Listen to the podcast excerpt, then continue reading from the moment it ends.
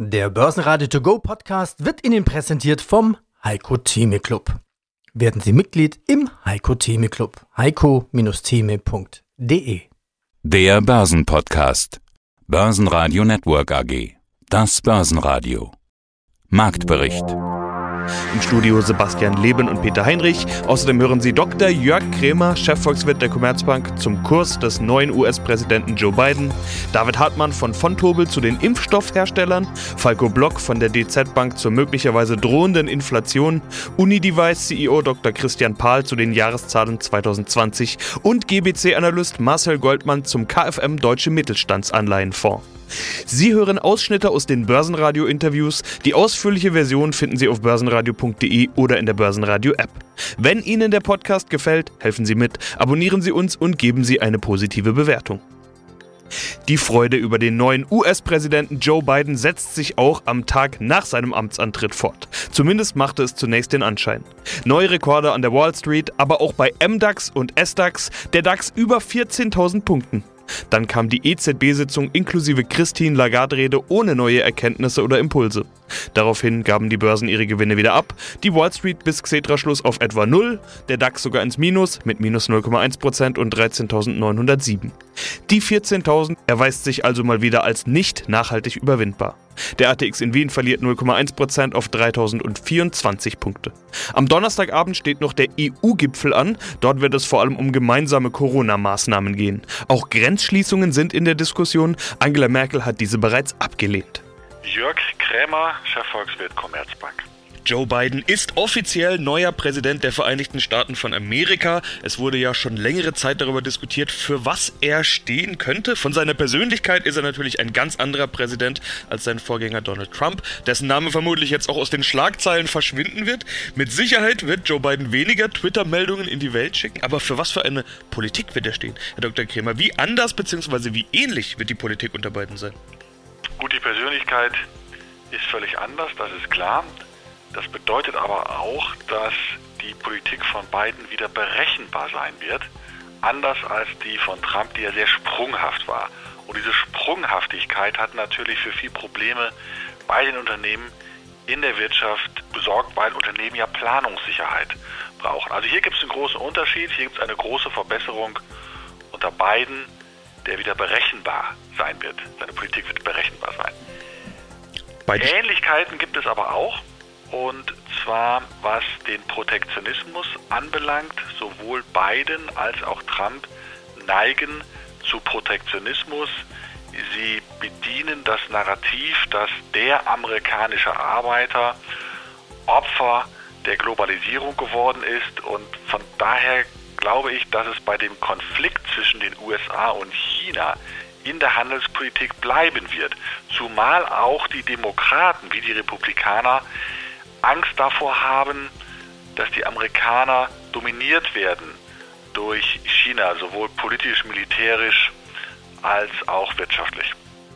Ja, schönen guten Tag, hallo. Ganz kurz zu meiner Person. Mein Name ist David Hartmann und ich bin als Produktmanager für die strukturierten Anlageprodukte der Bank von Tobel Europe AG in Frankfurt zuständig.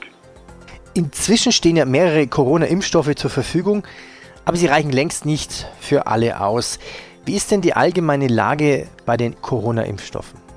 Ja, es ist ja so, dass äh, quasi weltweit quasi alles, das in dem Bereich Biotech unterwegs ist oder auch im Bereich Pharmakonzern, eben äh, fieberhaft an der Entwicklung eines Impfstoffs forscht. Äh, nach Angaben der WHO, also der Weltgesundheitsorganisation, sind aktuell circa 200 Projekte, die sich mit dieser Thematik eben beschäftigen. Und äh, erfreulicherweise kam es eben gegen Ende des vergangenen Jahres zu ersten Erfolgen, die dann verkündet werden konnten. Und einigen Forschungsteams ist eben der Durchbruch gelungen, äh, so dass uns mittlerweile diverse Impfstoffe eben auch schon zur Verfügung stehen. Ja, es gibt aber viele Fragen. Frage 1, die sich vermutlich jeder stellt, sind sie sicher? Werden sie angenommen in der Bevölkerung? Und vermutlich auch, dass in neun bis zwölf Monaten der Impfstoff wahrscheinlich nachgeschmissen wird, weil es so viele davon gibt. Momentan knapp, später mehrfach vorhanden. Machen die Hersteller damit eigentlich auch Gewinne? Ja, davon ist sicherlich auszugehen. Es ist ja so, dass es quasi äh, eine Nachfrage äh, aufgrund der globalen Pandemie eben ist, äh, die von der ganzen Welt auskommt und derzeit vielleicht eine Handvoll Hersteller gibt, die diese Nachfrage bedienen kann. Von daher das schon für die Hersteller auch Gewinne bedeuten. Einen schönen guten Tag, mein Name ist Falco Block, ich bin Derivatestratege bei der DZ Bank in Frankfurt. Derzeit haben wir eine negative Inflation, ein schönes Wort. Bei Inflation werden ja Waren und Dienstleistungen teurer. Warum gehen alle davon aus, dass nach dem Abebben der Corona-Krise bzw. bei einem Erfolg der Impfkampagnen die Inflation ansteigen wird? Ja, zunächst mal ist es wichtig, dass man beschreibt, was Inflation wirklich ist. Viele haben den Eindruck, wenn mal wieder der Italiener um die Ecke, solange er dann irgendwann mal wieder aufmachen darf, das Eis ähm, und die Kugel Eis dann nicht mehr vielleicht 1 Euro, sondern 1,10 Euro kostet oder man sich nach einiger Zeit mal wieder irgendetwas kauft, ein paar Schuhe und plötzlich merkt man, die kosten dann auch wieder mehr, dann empfinden das viele als Inflation. Die meisten Leute kennen bestimmte Preise, zum Beispiel tanken, was im Supermarkt kostet, sehr gut. Bestimmte andere Dinge, wie zum Beispiel Technik, was kostet ein Fernseher, ein Computer, das nicht so genau. Und deswegen ist immer diese gefühlte Inflation wird immer gerne dann herangezogen, weil bestimmte Preise des täglichen Bedarfs steigen durchaus und schwanken durchaus sehr stark, aber der Inflationskorb, der enthält ja mehrere tausend Preise und deswegen muss man zunächst mal definieren, Inflation heißt ein Anstieg der breiten Preispalette auf lange Sicht. Und ja, das Thema jetzt kann natürlich sein, dass die Verbraucher, wenn sie denn jetzt wieder losgelassen werden dürfen, sage ich mal ganz salopp, natürlich jetzt in die Läden, in die Restaurants, in die Kinos und so weiter strömen könnten. Und das könnte natürlich, ich sag mal, dann dazu führen, dass viel Geld ausgegeben wird. Momentan ist es aber eben so, kein Mensch kann einkaufen und darf nur das Allernotwendigste kaufen. Und deswegen haben wir momentan auch einfach keinen Druck auf der Preistabelle. Gewinner waren am Donnerstag die Aktien, die schon 2020 als Lockdown-Gewinner oder Stay-at-Home-Aktien bezeichnet wurden. Firmen wie HelloFresh, Shop Apotheke und Delivery Hero. Letztere führen die DAX-Gewinnerliste an mit plus 3,6%. Weitere Gewinner waren die Autobauer, VW mit plus 2,8%, Daimler mit plus 2%. Auch Infineon, Conti und BMW vorne mit dabei. Verlierer waren Linde mit minus 1,6%, die Münchner Rück mit minus 1,8% und Schlusslicht MTU mit minus 4,6%. In den USA war Aluminiumkonzern Alcoa ein großer Verlierer mit zweistelligem Minus. Am Mittwochabend waren nach Börsenschluss Zahlen veröffentlicht worden, die die Erwartungen eigentlich übertroffen haben.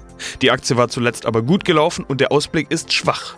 Ebenfalls deutliches Minus verzeichnet die Aktie von Fluggesellschaft United Airlines. Hier verstimmt die Anleger die Aussage, dass erst 2023 wieder Gewinne auf Vor-Corona-Niveau erreicht werden könnten. Mein Name ist Christian Pahl, ich bin CEO der Unidevice AG. Und Sie bezeichnen sich und wir bezeichnen Sie immer als Smartphone Broker bzw. Broker für elektronische Device. Sie arbeiten als Schnittstelle zwischen den Distributoren und den Groß- und Einzelhändlern von Smart Device, vor allen Dingen Smartphones. Wir hatten zuletzt im Dezember miteinander gesprochen, kurz nach Black Friday und Cyber Monday. Wir hatten das als Konsumorgie bezeichnet und Sie hatten schon damals gesagt, dass diese Konsumorgie recht heftig ausgefallen ist. Die größte aller Konsumorgien stand da aber erst noch an. Weihnachten Weihnachten. Allerdings ein Weihnachten im Lockdown. Da kam mir vieles anders, als wir es zu dem Zeitpunkt noch gedacht hätten. Herr Dr. Paul, wie war das Weihnachtsgeschäft 2020? Ja, das Weihnachtsgeschäft war auch gut, aber Black Friday war wichtiger, hat mehr gebracht, wie im Vorjahr auch. Aber insgesamt sind wir sehr zufrieden mit dem Verlauf. Wir haben dann ja im Ergebnis auch äh, mehr als 400 Millionen Umsatz erzielt und hatten ein gutes Weihnachtsgeschäft. Ja, und damit ist auch klar, dass wir über ihr Jahr sprechen können, über das Gesamtjahr. Sie haben vorläufige, ungeprüfte Zahlen veröffentlicht Umsatz 404 Millionen Euro plus 13 Prozent. Wichtiger ist natürlich der überproportional gesteigerte Gewinn, über den wir auch gleich sprechen wollen. Zunächst aber zum Umsatz. Plus 13 Prozent im Corona-Jahr, Marktposition ausgebaut. Auf der anderen Seite, ich habe mal geschaut, was haben wir denn nach neun Monaten gehabt? Da hatten wir noch 15 Prozent plus. Inklusive Q4 sind es jetzt nur noch 13 Prozent. Das ist es natürlich auf hohem Niveau, aber war das Vergleichsquartal Q4 aus dem Vorjahr stark oder warum konnte nach Q4 nicht noch eins draufgesetzt umgesetzt werden? Ja, also wie gesagt, also Weihnachten war nicht so stark äh, wie im Vorjahr und insofern hatten wir ein sehr gewinnträchtiges, gutes viertes Quartal aber es war jetzt nicht überproportional stark im Vergleich zum Vorjahr. Marcel Goldmann, Finanzanalyst bei der GBC AG. Wir sprechen heute erstmals über einen Fonds, Deutscher Mittelstandsanleihenfonds.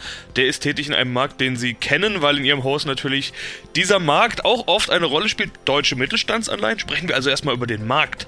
Da sind sich viele Anleger ja nicht immer einer Meinung, weil die sich eben auch immer mal die Finger dort verbrannt haben. Auf der anderen Seite ist das ein Markt, in dem es eben doch noch Zinsen gibt, entgegen aller Aussagen, der Zins sei tot.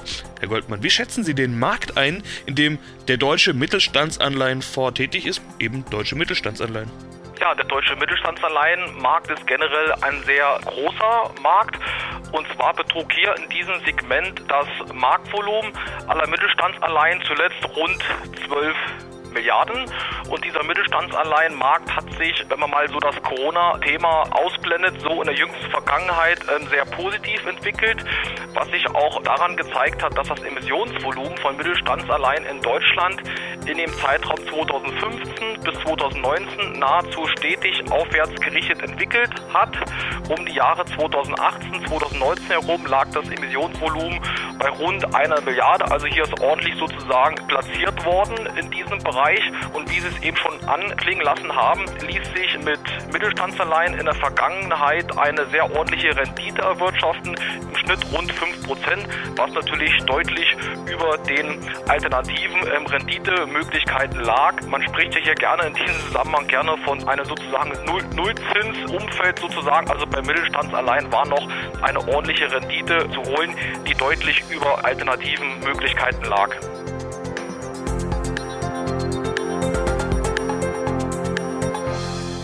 Börsenradio Network AG Marktbericht Der Börsenradio To Go Podcast wurde Ihnen präsentiert vom Heiko Theme Club. Werden Sie Mitglied im Heiko Theme Club. heiko-theme.de